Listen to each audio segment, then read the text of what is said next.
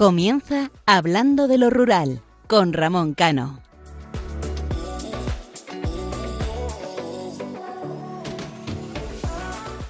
Muy buenas noches, queridos oyentes. La sociedad española se encuentra en un cambio constante de opinión, de valores, de fe y de ilusión. Cada etapa o ciclo tiene sus correspondientes derivas. Esto que hoy nos puede parecer una locura es solo una modificación en el cambio de mentalidad de parte de la población. Nos puede resultar preocupante, que lo es, pero como la propia naturaleza, el agua, tarde o temprano, vuelve a su cauce.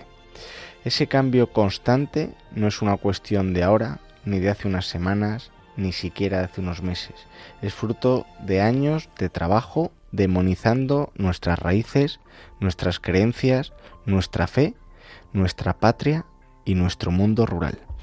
En la actualidad poco sirve la palabra, el honor o los valores, eso que en nuestros pueblos tanto se valora.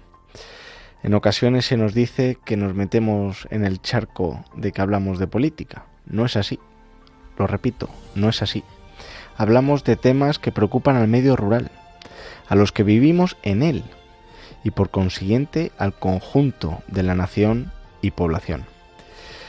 Desde las grandes ciudades es muy fácil decirnos a los que vivimos en los pueblos pequeños lo que tenemos que hacer, pero hay que vivir, no solamente visitar, no solamente disfrutar y no solamente decir tenemos pueblo, hay que vivir en ello y ponerse en nuestra posición para ver cómo las reivindicaciones que hacemos son legítimas.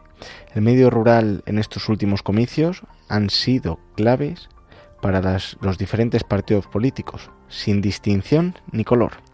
Las provincias que se jugaban tres o cuatro diputados eran claves, por lo cual nos da a entender que el medio rural sí tiene fuerza social y también política. Y yo me pregunto, ¿la gente lo sabe? Seguramente o en gran parte no. Por este motivo es fundamental, y lo repito, fundamental, que además lo digo en mayúsculas, que sigamos defendiendo el medio rural, a sus gentes, sus tradiciones, sus creencias y su patrimonio. Y lo vemos en cada programa. En ocasiones se nos decía que la gente de los pueblos somos de segunda, que no tenemos voz y mucha menos voto. Bueno, pues el 23 quedó demostrado. Pero nuevamente ha quedado demostrado que los partidos localistas, que en su seno social defienden la mal llamada España vaciada, y como he dicho en multitud de ocasiones, no solamente en este editorial, todos esos grupos que ahora se han convertido en partidos localistas tenían o hicieron una labor fundamental y magnífica, no han entendido lo que es pasar de asociación a partido político.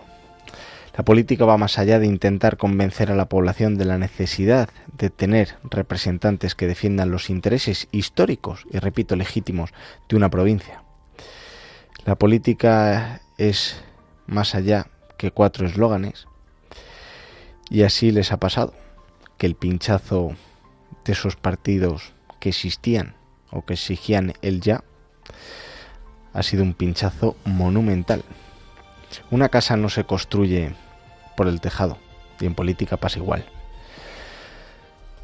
Es una pena, pero al fin y al cabo cada uno, como dirían los agricultores, recoge lo que siembra.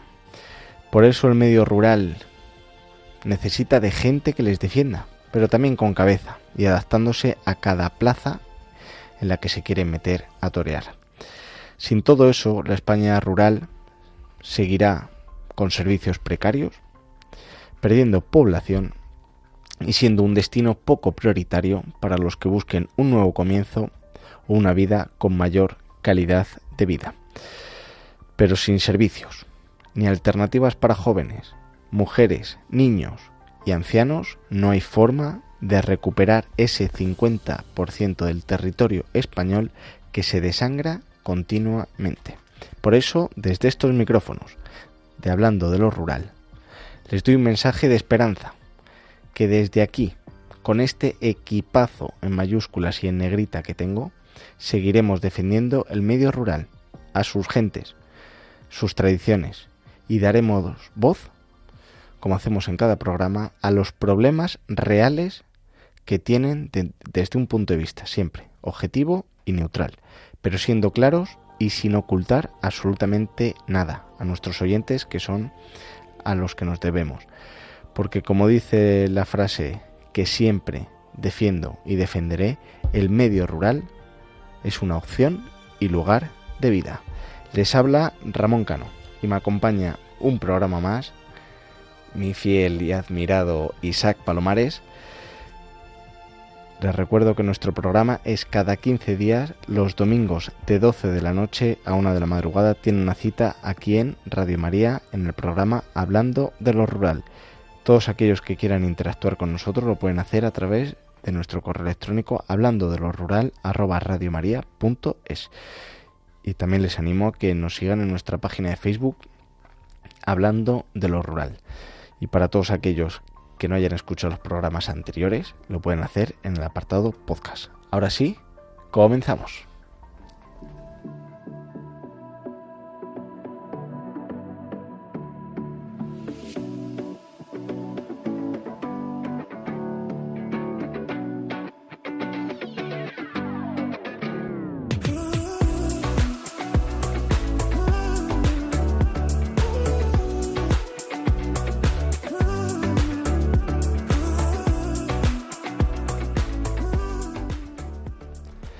Pues una madrugada más tengo el honor de presentar y saludar a mi compañero Isaac Palomares. Buenas noches. Muy buenas noches Ramón, muy buenas noches queridos oyentes. Efectivamente, una madrugada más tras días, vamos a llamarlos, de calor, de intensidad y de un poco no saber qué va a pasar en los próximos meses. Yo me metí un poco en el charco, pero te voy a meter a ti también y me hago responsable. Eh, ¿Cómo ven nuestro medio rural, Isaac? Lo hemos hablado en programas anteriores que durante toda la campaña y la importancia que tiene el medio rural, prácticamente no se habla de ello. Incluso cuando se visitaban los diferentes partidos políticos de ámbito nacional, los pueblos o provincias, poco se escucha hablar de la despoblación, poco se escucha hablar de los problemas que tiene el sector primario, la caza, eh, esas conexiones que ahora Europa quiere subvencionar, conexiones eh, de fibra o mejor dicho de satélite, no se habla absolutamente de nada, ni siquiera de las comunicaciones eh, que hay entre pueblos, entre provincias. La verdad que la pregunta es, es muy complicada y supongo que nuestros oyentes pues, pues también pensarán lo mismo, que es como que, que la respuesta que debo dar pues es difícil para intentar no meterme en un charco. Evidentemente estamos en un programa que no es político, pero la gente del mundo rural nos importa, nos interesa, los defendemos y siempre lo vamos a hacer. Pero yo lo que veo es que el mundo rural cada vez interesa menos. Cada vez se hacen más cábalas, se hacen más análisis de ver en qué provincia hay que apretar un poquito más o un poquito menos para ver si se saca un diputado más y llegar pues a, a las ansiadas mayorías que pueden permitir gobernar pero yo creo que el mundo rural es mucho más que esas cábalas, mucho más que esos análisis fríos, porque hay millones de personas que viven en el mundo rural, que viven del mundo rural y que necesitan que se les apoye desde las instituciones. Me consta que se sienten cada vez más solos, de hecho a lo largo del programa lo vamos a hablar con, unas personas que nos van, nos van a contar algo eh, que en las televisiones y en los grandes medios de comunicación no se está contando nada y el mundo rural desgraciadamente cada vez interesa menos y hay mucha gente que está tirando la toalla. Yo me preocupé en, leerme los, programas electorales de los principales eh, partidos políticos y la verdad eh, me recuerda a aquella... había una canción italiana que decía algo así. Seguro que nuestro técnico, que es un, gran experto, Germán, en música, parole, parole, parole. Mucha palabra pero pocos hechos. Y desgraciadamente, pues nuestra gente del mundo rural cada vez se siente más sola, cada vez eh, tienen menos ganas de luchar, cada vez se cierran más pequeños negocios, pequeños autónomos, pymes, que se han quedado en el mundo rural para, sacar adelante nuestros pueblos Y al paso que vamos, eh, o nos ponemos las pilas de verdad, y yo no sé quién aparte de nosotros, y algún loco más que hay por ahí, o el mundo rural le quedan muy pocas décadas eh, de la forma que lo conocemos y como lo conocemos. Y a mí me da mucha pena.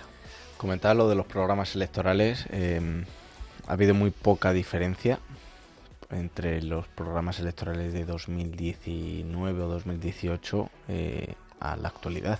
No sabemos si se mantendrá el Ministerio de Reto Demográfico, pero sí que es verdad que, como hemos comentado, la función ha sido mínima. Y ahora, sin más, tendremos tiempo a analizarlo, Isaac, porque esto se pone interesante. Eh, te dejo con esa magnífica editorial. Todo tuyo.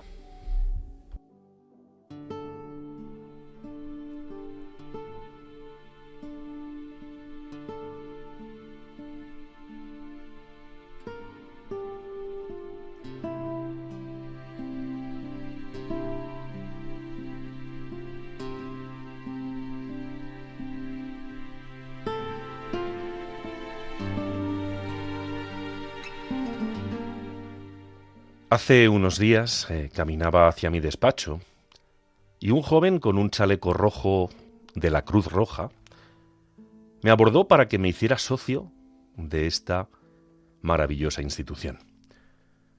Le dije que sí, pero le ponía una condición.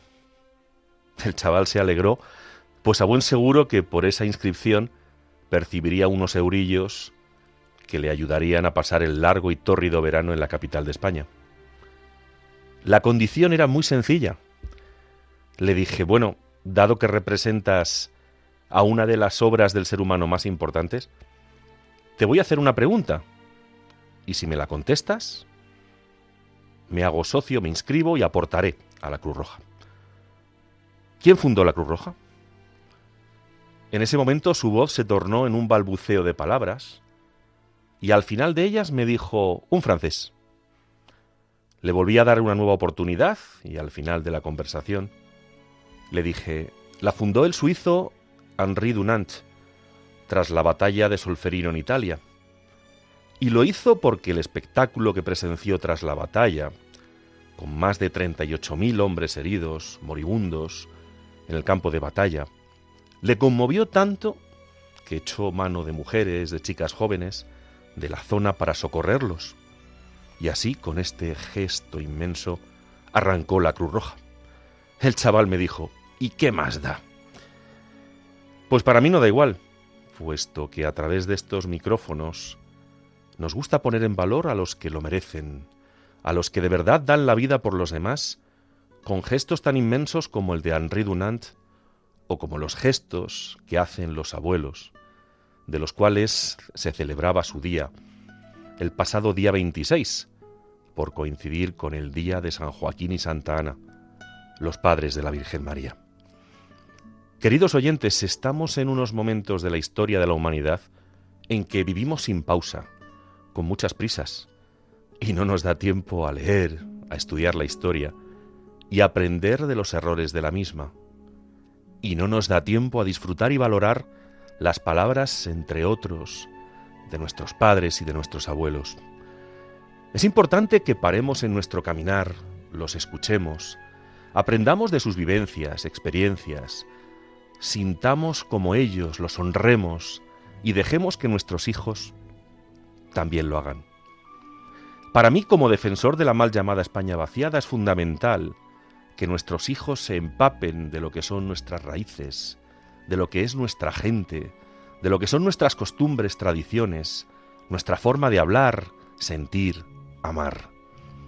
Y una forma de llevar a cabo esa defensa es llevando a los nietos con los abuelos a los pueblos, para que puedan ver a través de sus hijos, para que puedan sentir con sus manos arrugadas, con su piel quemada por el sol y el frío, para que siempre mientras vivan puedan llevar consigo esos momentos felices.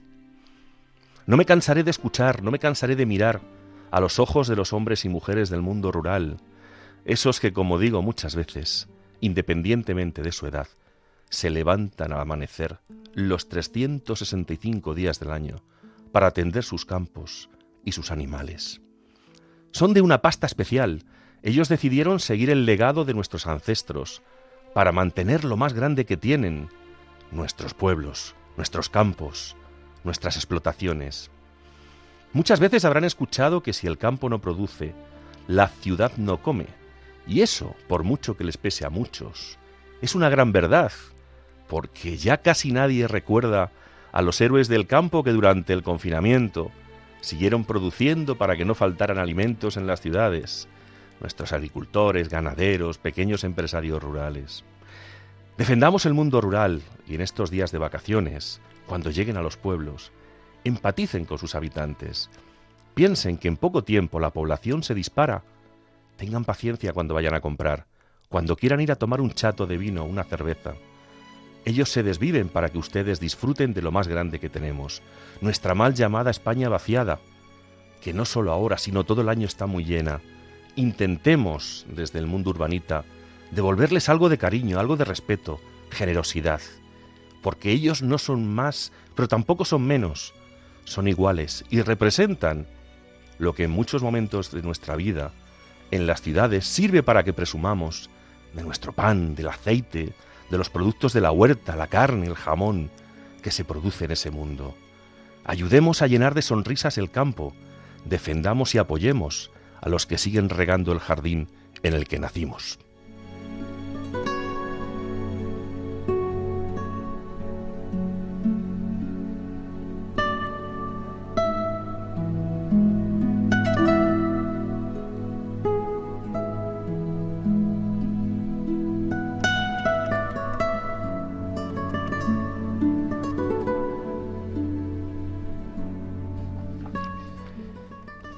Después de esta magnífica editorial de Isaac, y antes de comenzar con el programa, vamos a escuchar la canción Ecos del Rocío, Acurrúcame contigo.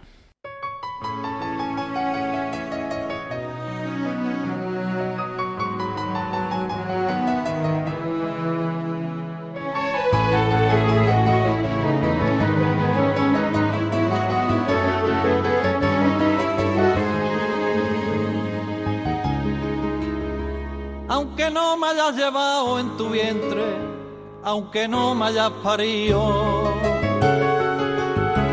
aunque no me hayas parido, aunque yo no te dijera muchas veces lo mucho que te he querido. Cántame la nana que tú sabes, déjame dormir.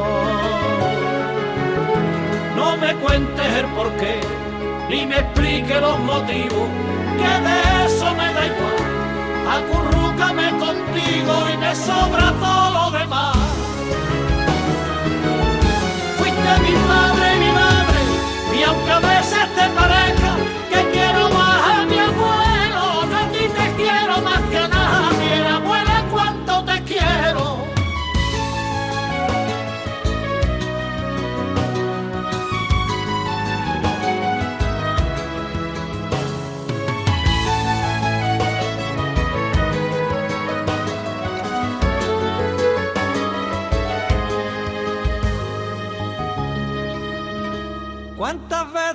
de frío me llevabas a la escuela?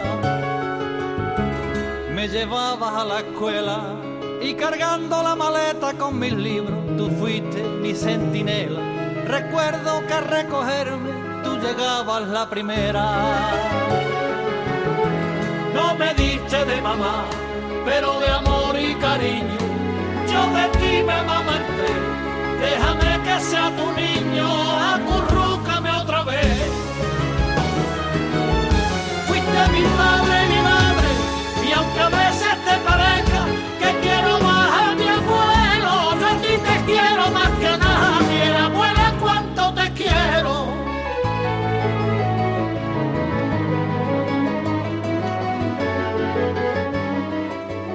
Hablando de lo rural un espacio para conocer la cultura y las gentes de los pequeños pueblos españoles, en Radio María.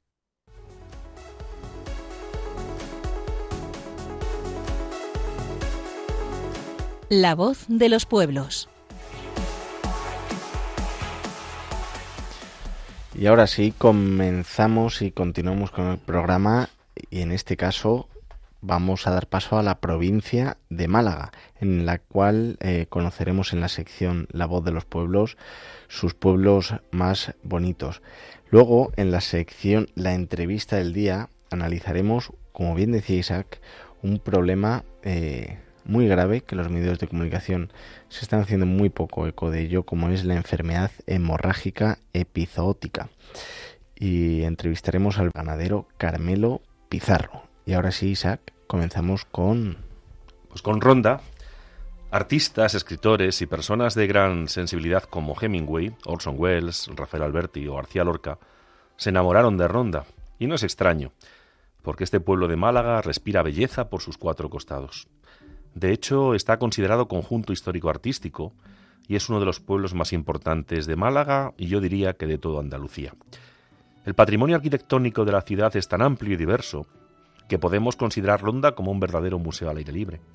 Para empezar, en el puente nuevo que atraviesa el Tajo encontrarán una de las imágenes más características de la ciudad. En sus calles van a encontrar edificios de influencia árabe como el Palacio del Rey Moro, palacios espectaculares como el de Mondragón o el del Marqués de Salvatierra, y la modernista Casa de San Juan Bosco. Por otra parte, también merece la pena conocer algunas de las iglesias más destacadas de la ciudad. Santa María de la, Mayor, la Caridad y el Espíritu Santo son visita obligada, al igual que el convento de Santo Domingo, que fue construido nada más y nada menos que por los reyes católicos. Una última sugerencia es que no pueden marchar de ronda sin visitar sus baños árabes, los mejor conservados de España, y, por supuesto, la plaza de toros construida en el siglo XVIII. Frigiliana es uno de los pueblos blancos más bonitos de Málaga. pasear por las calles sinuosas llenas de casas encaladas que forman su casco antiguo es toda una experiencia que te harán entender por qué tiene la consideración de conjunto histórico artístico. También merece la pena que visitéis el Museo Arqueológico de la Sarquía, alojado en esta localidad, que contiene 125 piezas encontradas en los alrededores de la población y que van desde el Neolítico al siglo XVI. Finalmente, Frigiliana también tiene espacios perfectos para los amantes de la naturaleza, como el Jardín Botánico de Santa Fiora y parte del Parque Natural de las Sierras de Almijara, Tejeda y Alama. Nerja. Nerja, ¿quién no la, quién no la conoce? Sobre todo los que tenemos eh, mi edad. Ramón es muy joven, por una serie de televisión que era Verano Azul, con el famoso balcón de Europa que ofrece vistas increíbles del Mediterráneo desde su privilegiada ubicación entre las playas de Calahonda y el Salón. Otra experiencia que no pueden perderse en este pintoresco pueblo malagueño es la ruta por los cahorros del río Chillar, que les va a permitir disfrutar de la flora y la fauna de esta zona. La mejor época para realizarla es de primavera a otoño. Durante la estancia en esta localidad no pueden tampoco dejar de visitar las famosas cuevas de Nerja.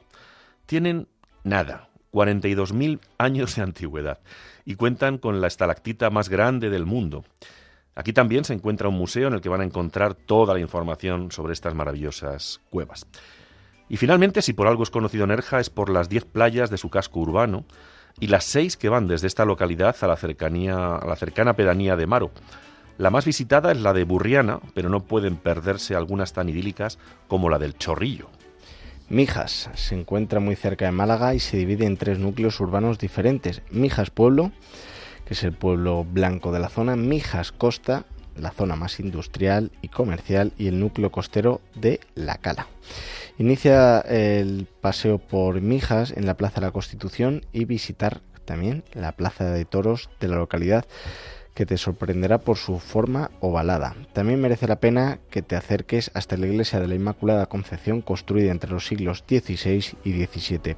Otra de las visitas obligadas es la del mirador ubicado cerca de las murallas y que es uno de los más bonitos de esta eh, zona de la costa. Finalmente, no te puedes ir de Mijas sin visitar las cuevas de la antigua fragua, características de esta zona. Se trata de pequeñas construcciones hechas aprovechando el terreno para mantener la temperatura durante todo el año. Seguimos con Antequera. Es otro de esos pueblos impresionantes, tanto de Málaga como de toda Andalucía. Destacamos la plaza de toros de la ciudad que se parece a la de Sevilla y por eso se la conoce como la Maestranza Chica. Después de visitarla deben acercarse a ver el arco de los gigantes y la alcazaba, que es uno de los espacios históricos más bonitos e importantes de Antequera. La, ruta puede continuar por la Plaza del Coso Viejo, donde se encuentran dos monasterios y el Museo de la Ciudad. Y finalmente, no podemos olvidarnos de los dólmenes de Antequera, formado por tres monumentos megalíticos situados en plena naturaleza y el Torcal de Antequera, que forma uno de los paisajes kársticos más espectaculares de toda Europa. Ojén está a caballo entre el Mediterráneo y la Sierra de las Nieves, por lo tanto desde aquí podrás disfrutar de lo mejor de ambas zonas. Artistas e intelectuales como Camilo, José Cela y Picasso fueron seducidos por la magia de este pueblo.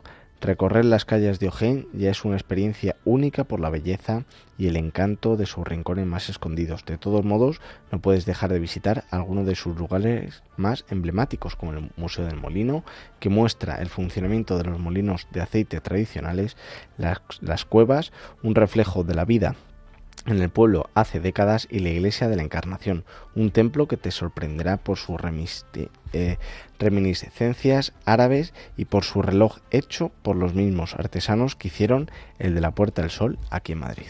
Archidona, una ciudad que rezuma historia en cada esquina. Está considerada conjunto histórico-artístico gracias al impresionante patrimonio que esconde en sus calles, fruto de la herencia de todas las civilizaciones que han pasado por allí desde los pueblos prehistóricos a fenicios, romanos, árabes. Deben empezar su visita por la Plaza Ochavada, el centro de la vida del pueblo y uno de los referentes del barroco andaluz. tampoco deben perderse el castillo y las murallas de la localidad, así como la ermita de la Virgen de Gracia, que está levantada sobre una antigua mezquita. De hecho, el pueblo destaca sobre todo por su arquitectura religiosa, que incluye elementos de gran belleza como la portada barroca del convento de las Mínimas, y una última sugerencia. No deben perder la oportunidad de conocer el Museo Municipal en un edificio del siglo XVI con elementos barrocos posteriores. Y cómo no, Marbella. Marbella es una ciudad que no puedes dejar de ver y disfrutar. Su oferta de ocio y su patrimonio histórico, artístico y natural son tan amplios que merece la pena destacar algunas de sus visitas obligadas el casco antiguo de la ciudad, típicamente andaluz y lleno de estrechas callejuelas llenas de tiendas, arquitectura y pequeñas plazas llenas de ambiente. Junto a él encontrará la Alcazaba y las murallas del castillo declaradas bien de interés cultural. Si buscas conocer la, la, Marbella más animada, no puedes dejar de recorrer la Avenida del Mar, que destaca por sus tiendas y terrazas, pero sobre todo por contar con nada más y menos que 10 esculturas de Salvador Dalí. Puerto Banús, también muy conocido, es otro de los núcleos más destacados del ocio marbellí. Por supuesto, en Marbella también encontrarás naturaleza. El Parque de la Alameda es un verdadero pulmón verde de la ciudad donde podrás pasear tranquilamente. También las playas de la ciudad son el lugar perfecto para relajarte al sol disfrutando del mar. Casa Bermeja, si les gusta el senderismo, Casa Bermeja es su destino. Este pueblo es uno de los más bonitos de Málaga por su entorno natural privilegiado e incluye parte de los montes de Málaga y las sierras del Torcal y de las Cabras. Cuenta con un cementerio considerado bien de interés cultural por su singularidad. De hecho, la estructura de los nichos sorprende porque da la sensación de que los muertos están enterrados de pie. Tampoco pueden perderse la visita a la iglesia parroquial de Nuestra Señora del Socorro del siglo XVI. En su interior pueden encontrar importantes piezas de orfebrería de gran valor. También está declarado bien de interés cultural. Otro de los atractivos de este pueblo, eh, con la misma consideración, es el yacimiento prehistórico de Peñas de Cabrera, una interesante muestra de arte rupestre. Casares. Casares es el típico pueblo blanco andaluz. Recorrer sus calles estrechas llenas de casas encaladas te ayudará a entender por qué está considerado conjunto histórico artístico desde 1978. Aprovecha la estancia para poder visitar las zonas más altas de la localidad en, las que se encuentra el cementerio, la Plaza España, la Iglesia de la Encarnación y las ruinas de una fortaleza árabe. Desde aquí podrás también eh, hacer impresionantes fotos panorámicas de Casares. Además, el pueblo dispone también de dos kilómetros de playa donde tomar el sol y relajarte en sus chiringuitos. Una última sugerencia, no puedes irte de Casares sin conocer la casa donde nació Blas Infante, padre de la patria andaluza. Genalguacil tiene una ubicación geográfica privilegiada y está a 40 kilómetros de Ronda y a menos de una hora de las playas de Estepona. Es un tradicional pueblo andaluz de calles inclinadas y encaladas, lo que le confiere un carácter especial. El entorno de este pueblo es el escenario perfecto para hacer numerosas rutas de senderismo y conocer su impresionante patrimonio natural. Una de las cosas que distingue este pueblo del resto de pueblos blancos de la zona es que es un pueblo museo. Es decir, si pasean por sus calles van a poder encontrar diversas obras integradas en su paisaje. No deben tampoco perder detalle como unas chimeneas con formas de gato o la escultura de una viejecita al pie de una cuesta. Tienen una personalidad única. Juzcar. Juzcar está situado en plena serranía de Ronda y es una localidad que se hizo famosa cuando para promocionar la película de los pitufos, la productora de la película pintó todas las casas del pueblo de azul y decidieron convertirse en el pueblo pitufo, aunque por unos problemas con los derechos de autor desde hace unos años no pueden seguir empleando ese nombre. Juzcar es un pueblo perfecto para visitar con niños, ya que lo pasarán en grande ya que ahora en esta localidad se ha convertido en un parque de aventuras con tirolinas, rocódromo, puentes tibetanos y muchos más atractivos donde realizar actividades al aire libre. Además, entre los lugares de interés de Juzcar podemos encontrar la iglesia de Santa Catalina de Siena o el Museo Micológico. Álora es una localidad situada en el interior de la provincia de Málaga que destaca por sus casas blancas típicas de la zona situada en el Valle del Guadalhorce y muy cerca de uno de los mayores atractivos turísticos de la provincia, el Caminito del Rey. Eh, también pueden visitar el desfiladero de los Gaitanes, que es una zona ideal para practicar barranquismo, puenting, senderismo o rutas en bicicleta. Y los monumentos que pueden visitar en Álora son el Castillo Árabe, la iglesia de Nuestra Señora de la Encarnación o el convento de la Virgen de las Flores. Alpandeire. Alpandeire es un pequeño pueblo de casas blancas y de origen árabe situado en pleno valle del Genal, en la serranía también de Ronda. Uno de los principales monumentos que no te puedes perder es la iglesia de San Antonio de Padua, conocida como la Catedral de la Serranía, debido a sus grandes dimensiones en comparación con el reducido tamaño de este pueblo. Otra visita es la casa natal de Fray Leopoldo, donde podemos ver cómo fue la infancia y vida de este monje capuchino.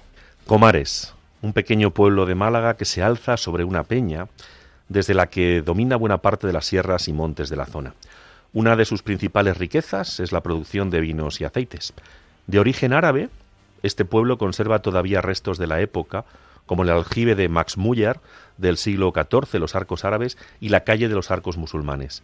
Paseando por el pueblo también pueden encontrar los restos de la antigua muralla del castillo de Comares, la plaza de los Verdiales y tres antiguas fuentes que antes usaban para coger agua a los vecinos del pueblo y que ahora son todo un símbolo de la localidad.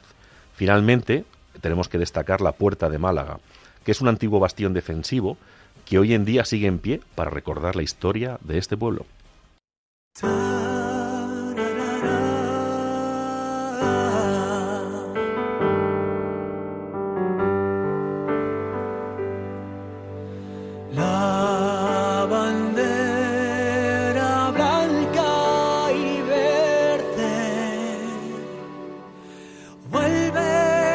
tras siglos de guerra, ha bebido.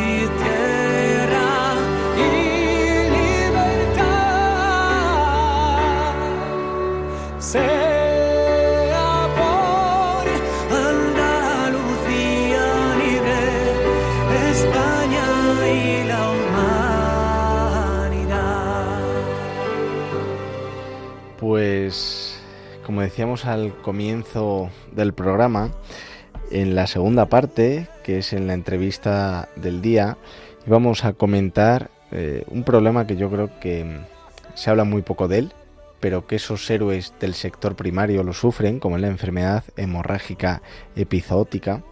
Y hoy vamos a entrevistar a un héroe, porque ese sector primario cada vez más abandonado, cada vez eh, que se le escucha menos y que y se les hace eh, muy poco caso. Y hoy tenemos a un agricultor y ganadero como es Carmelo Pizarro. Muy buenas noches, Carmelo. Buenas noches, Ramón. Eh, te, te, describía como un héroe. Mucha gente a lo mejor dice, Ramón, se te está yendo la pinza. Puede ser, pero yo creo que se me está yendo la pinza eh, a bien, porque los que vivimos en los pueblos sabemos perfectamente la importancia que tiene la, ganadería y la agricultura para evitar esa despoblación de esa mal llamada España vaciada. Eh, siendo muy correcto, Carmelo, ¿en qué situación actual se encuentra el sector primario? Eh, ¿Tú cómo lo vives? Bueno, pues buenas noches. Lo primero, daros gracias por, por dar voz a la gente del campo. Mm, estoy contigo en parte, aunque suene feo decirlo, de que, bueno, yo digo la palabra en vez de soy, son héroes, la gente del campo es héroe de verdad. Estuvimos a las duras y a las maduras cuando empezó el COVID, eh, éramos héroes, porque salíamos con nuestros tractores a las calles y demás, y ahora ya no somos tan héroes, ahora estamos olvidados. Y ahora estamos en una situación de que hace falta gente que nos ayude porque estamos pasando un tiempo malo. Ahora mismo tenemos una enfermedad encima que nos ha venido, nos ha venido nueva, nos ha pillado totalmente desprevenido y lo estamos pasando mal porque se están muriendo nuestros animales. Se, pues, se me pone en la piel todavía de, unos pelos de punta, como se dice vulgarmente, de contarlo y es una pena lo que se está viviendo aquí ahora en el campo. Y la pena es que nadie hace nada. Carmelo, muy buenas noches. Buenas noches. Yo la verdad que estoy totalmente de acuerdo con, Ramón y yo que te conozco desde, desde, desde, que naciste, desde que eras un, crío. Pues lo he de decir alto y claro que, Carmelo Pizarro es, es un héroe y es una referencia en el mundo en el mundo rural y yo siempre digo que hacen falta más Carmelo Pizarro para que la mal llamada España vaciada tire adelante. Nosotros, como bien sabes, nos solidarizamos muchísimo con vosotros, eh, vivimos y el otro día Recuerdo que mandabas un, un vídeo de una, de una de tus vacas eh, muerta o medio moribunda ya en el suelo por esta enfermedad que es la enfermedad hemorrágica epizoica. Y la verdad que cuando mucha gente habla, habla con, no sé cómo decirlo, si con, alegría o, con cortedad de mente, eh, pensando que es que eh, los agricultores, los ganaderos, mm, vivís en otro mundo y no sufrís o no lloráis cuando un animal vuestro se muere. Parece que solo se cuida a los animales, a las mascotas en las ciudades.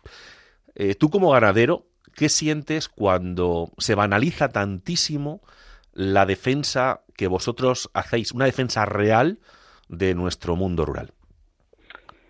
Nosotros los animales mmm, somos gente, sobre todo la inmensa mayoría de los pueblos, el que tiene animales, eh, como decimos por aquí, le han salido los dientes con animales, se ha criado entre animales. Y los animales para nosotros es nuestro medio de vida y eso lo cuidamos como si fuera parte de, es que es parte de nuestra vida. Entonces, cuando ves cosas por ahí que leyes que están sacando, ves por ahí gente con las mascotas, nosotros nos asombramos como diciendo, pero si es que eso que vosotros hacéis con las mascotas, lo hacemos nosotros con un rebaño entero de vacas, con un rebaño entero de ovejas, porque es nuestro modo de vida. Y lo tenemos cuidado a más no poder. Es nuestro modo de vida y, nos va la vida en ello y, nuestra vida de nuestra familia, vaya. Eh, te preguntaba eh, ahora por, por, por, por, todo el, por el tema de, de, la gente que ve el, el tema de, la ganadería desde las ciudades, pero me gustaría también preguntarte Mm, realmente, porque sé que vosotros echéis de menos el apoyo por parte de las administraciones importantes y por parte de, las ciudades, pero vosotros os sentís apoyados en los propios pueblos o la gente que no se dedica a la ganadería, en este caso, pues como que le da un poco igual. Eh, es cierto que eh, ahora mismo estamos sintiendo un vacío enorme porque estamos desamparados, lo vuelvo a repetir que lo he dicho antes, y por parte de la gente que, que no se dedica al mundo este de la, de la ganadería o del campo, lo está viendo como diciendo, bueno, la gente está del campo siempre se está quejando, pero que no, cuando nos quejamos es, con razón, porque ahora mismo es muy duro y muy triste llegar a una explotación donde tienes tus vacas, donde tienes tus animales, y vas con miedo. Por la, por la, por las mañanas ahora estamos yendo todo el día a los animales, porque ya con la, con la enfermedad esta nueva, eh, hoy va, están bien, va esta tarde y empiezan a dar síntomas y mañana están malos. Y si no los pilla a tiempo y los tratamos, lo poco que sabemos que se puede tratar, se están muriendo. Y es una pena que nos, nos echamos a llorar literalmente. Carmelo, eh, te, lo, preguntaba Isaac y tú le respondías eh, con una frase que yo creo que es típica de, de, los agricultores y de los ganaderos, ¿no? Que siempre decís, es que parece que siempre eh, nos estamos quejando. Y es verdad, siempre os estáis quejando con razón de, de ello. Eh, y para todos los oyentes que nos escuchan, que seguramente en gran parte desconozcan lo que supone para una explotación ganadera mmm, económicamente hablando pérdidas eh, pues de una de un ternero de una vaca eh, cuando te viene este tipo de enfermedad o, cualquier eh, ataque mmm, si nos lo puedes decir un poco eh, por en términos generales cuánto cuesta criar una vaca o un ternero y a qué precio se vende, sobre todo para que el oyente sepa que se te muere un animal, qué pérdida y qué coste has tenido tú en tu explotación, para que a ver si así empezamos a cambiar ese término de es que siempre se están quejando, no, es que a lo mejor se tienen que quejar más. Pues sí. Pues mira, a día de hoy van cinco animales muertos en mi explotación, que por, muy por lo bajo, eh, por menos de 8.000 euros, yo no lo, si vienen a comprármelo no los vendería, las madres solos. Ahora hay terneros que están afectados, hay vacas que están afectadas, hay vacas que, que, ahora, claro, con las medicinas y la, y la, propia enfermedad están abortando, están tirando el ternero muerto, entonces el desastre es muy grande. Aquí hay gente que se le ha muerto, en mi caso cinco, vuelvo a repetir, tengo amigos, que, compañeros que se le han muerto seis, diez animales, eso estamos hablando de 10.000, 15.000, eh, una barbaridad. Y, y, vuelvo a repetir, ahora los animales están empezando a abortar y es que no sabemos la producción del año que viene, ¿qué va a pasar? Es decir, que una vaca normal para venta... En, sin... 1.200, 1.500 euros perfectamente, en unas condiciones buenas. 1.200, Incluso más, se lo he puesto 1.500, por lo bajo. sí. ¿Y un ternero? Y un ternero, si tiene 7, 8 meses, pues estamos hablando de 800, 900 mil euros también. De lo, de el coste de venta. Pero el coste de venta. El, pero el coste de mantener de las horas que echáis que muchas veces no se tiene en eso cuenta. No tiene, eso, eso a día de hoy no tiene cálculo. Exactamente. Es, es todos los días del año, 24 horas al día, 365 días del año. Efectivamente. Y sobre todo lo que ha dicho Carmelo. Si este año por la enfermedad se ab abortan, al año que viene ya tienes un problema. Esto es con pasa igual como lo del lobo que lo hemos tratado aquí 300.000 veces.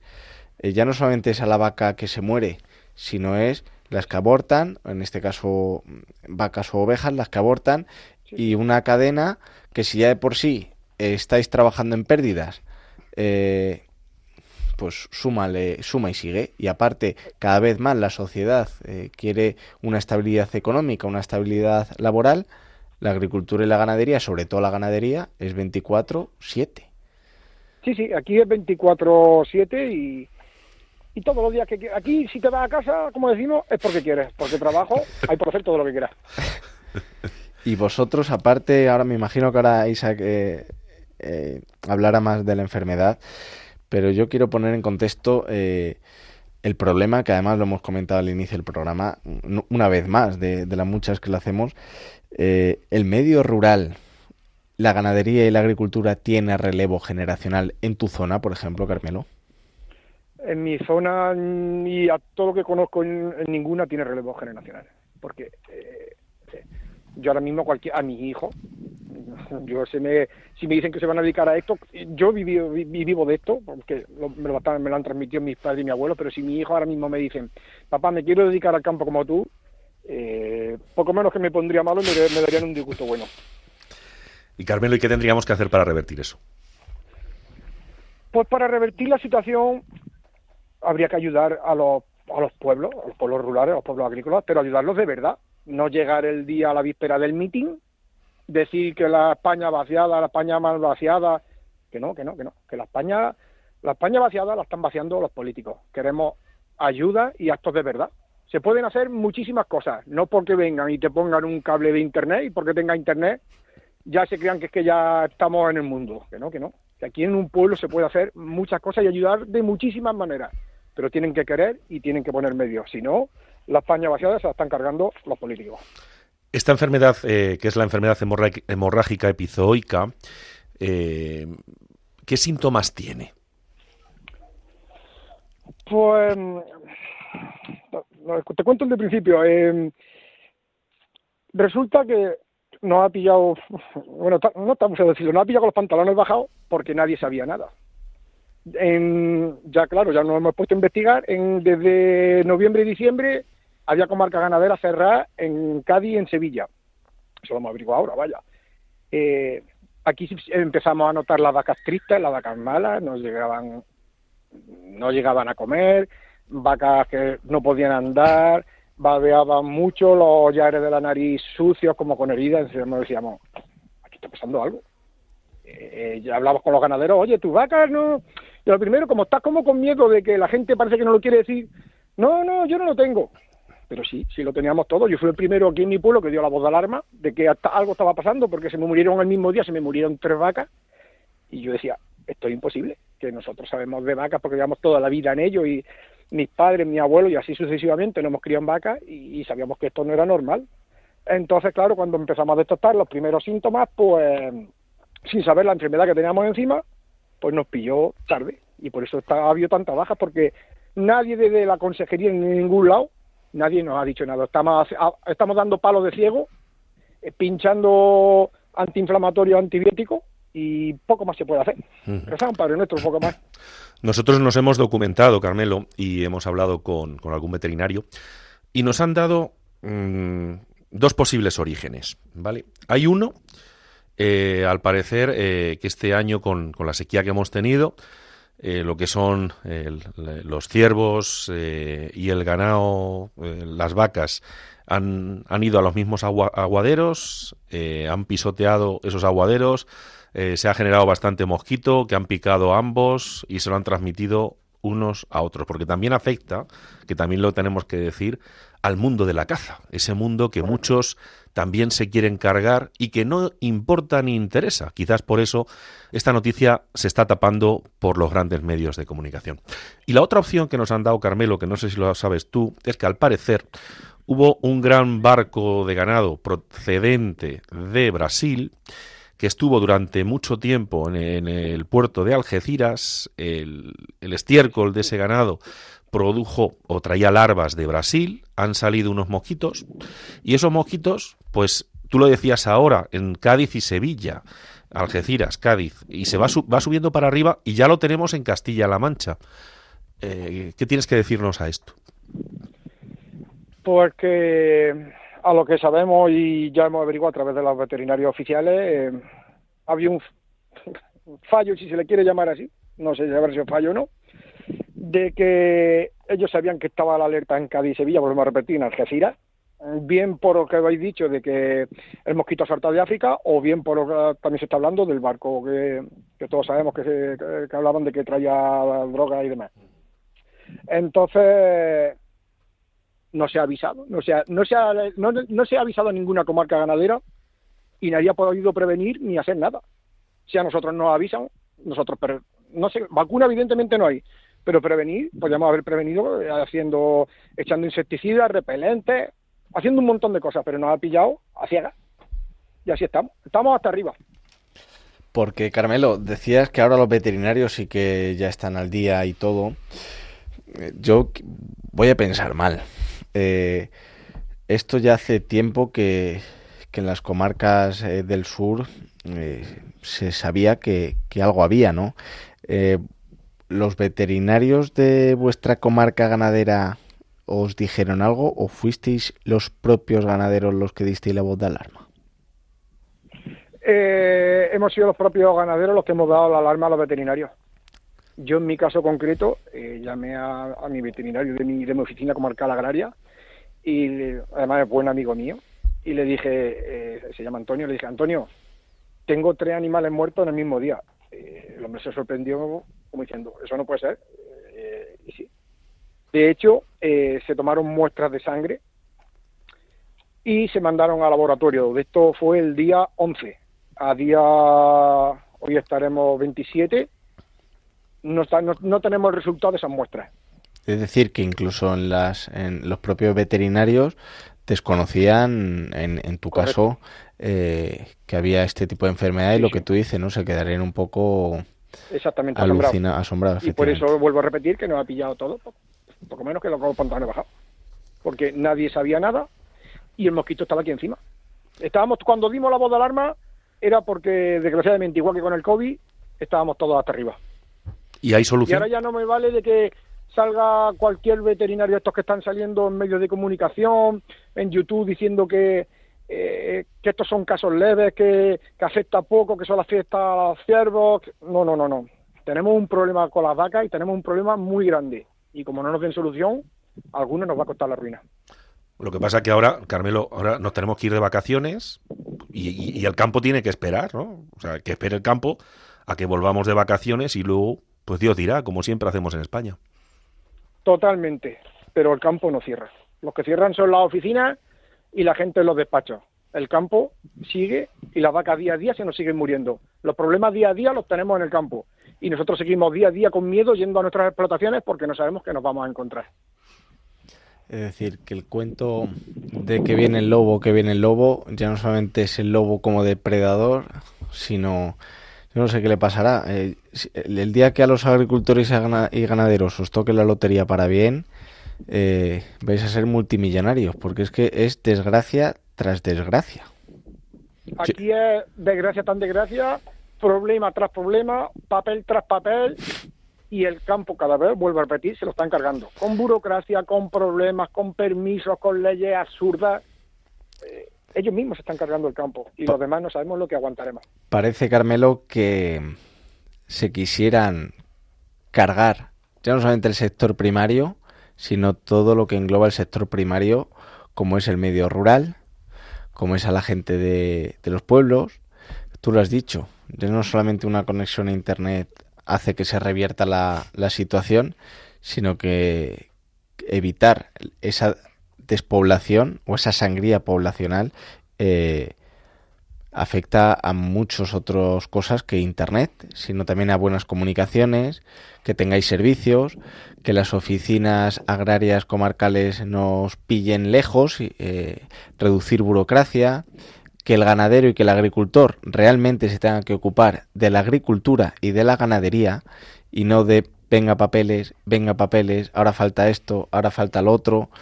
Eh, es como si un albañil en vez de en vez de dedicarse a hacer cemento y a hacer casa y a poner ladrillos tuviera que decir eh, tuviera que ir al ayuntamiento o a la oficina que se inventaran a decir este ladrillo procede de tal lo vamos a poner aquí eh, es, es cierto que, que lo que dice Carmelo es la realidad. Por eso decíamos al comienzo de que sois héroes. Para mí los agricultores y los ganaderos no fuisteis héroes cuando el COVID porque me parecía eh, pues como la película que estaba en cartelera, ¿no? Ahora nos sumamos aquí al aplauso, nos sumamos aquí a defender a la agricultura y al ganadero, pero luego nos olvidamos. A mí sois héroes porque conozco, igual que quizás los pueblos, vivo en, en, un pueblo, mis abuelos han sido ganaderos y sé realmente el sacrificio que es. Y por eso te hacía esa pregunta de, ¿existe relevo generacional? Es decir, una profesión como era la agricultura y la ganadería aquí en España, que ha sido el motor y potencia durante muchos años y siglos. Ahora nadie quiere coger ese, esa magnífica y bonita profesión. ¿Por qué? Porque está totalmente degradada y sobre todo porque están constantemente ninguneando eh, a los agricultores y a los ganaderos. Así que, Carmelo, desde aquí, desde hablando de lo rural, seguiremos dando voz, seguiremos dando caña ante las injusticias que, bajo nuestro punto de vista, que veo que también es el vuestro, eh, sufrís. Y aquí tenéis vuestros micrófonos para denunciar eh, lo que lo que creáis oportuno. Así que, Carmelo, desde nuevamente desde hablando de lo rural, muchísimas gracias. Muchas gracias a vosotros y una cosa muy rápida, si me lo permite, eh, puntualizar de que esta enfermedad no se transmite a las personas. Eh, la carne la pueden seguir comprando perfectamente en el mostrador, que no hay ningún tipo de problema, pero la verdad, y, lo que, y es lo que pedimos, lo que queremos, que nos escuchen las administraciones y nos ayuden a los ganaderos. Muchas Pues- gracias por todo y, y Un- estamos aquí cuando queráis. Un abrazo muy grande eh, para ti y para todos esos héroes que son los hombres y mujeres del mundo rural. Muchas gracias, Carmelo. Un abrazo para vosotros y buenas noches. Un abrazo.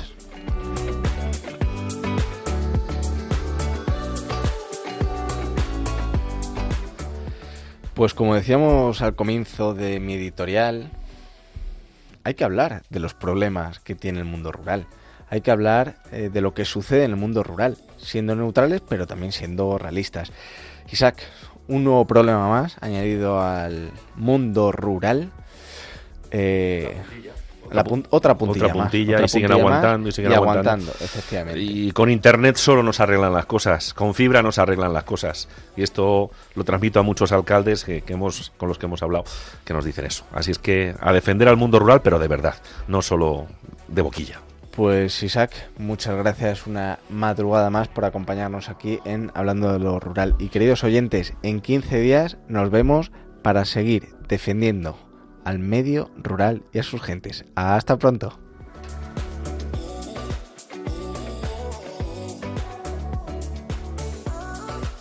Han escuchado en Radio María Hablando de lo Rural con Ramón Cano.